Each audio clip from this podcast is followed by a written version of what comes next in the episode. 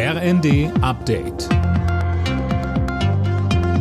Stündlich neu. Auf den Punkt informiert. Ich bin Johannes Schmidt. Guten Abend. In Europa könnte in den nächsten Monaten das Gas knapp werden. Wirtschaftsminister Habeck setzt angesichts dessen auf Solidarität. Die Länder sollen sich gegenseitig helfen. Mehr von Manuel Anhut. Deutschland und Tschechien haben sich dazu bereits positioniert mit einer Absichtserklärung, die Habeck und der tschechische Industrie- und Handelsminister in Prag unterschrieben haben.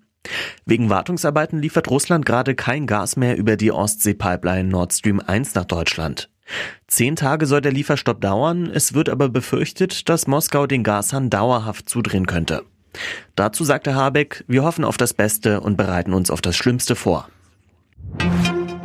Ein Lohnplus von 8 Prozent. Mit dieser Forderung will die IG Metall in die anstehenden Tarifverhandlungen für die Metall- und Elektroindustrie gehen. Der Gewerkschaftsvorstand begründet das unter anderem mit der hohen Inflation. In der Branche arbeiten in Deutschland etwa 3,8 Millionen Beschäftigte.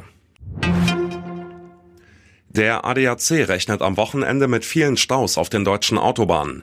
Denn in weiteren Bundesländern starten die Sommerferien. Daniel Bornberg.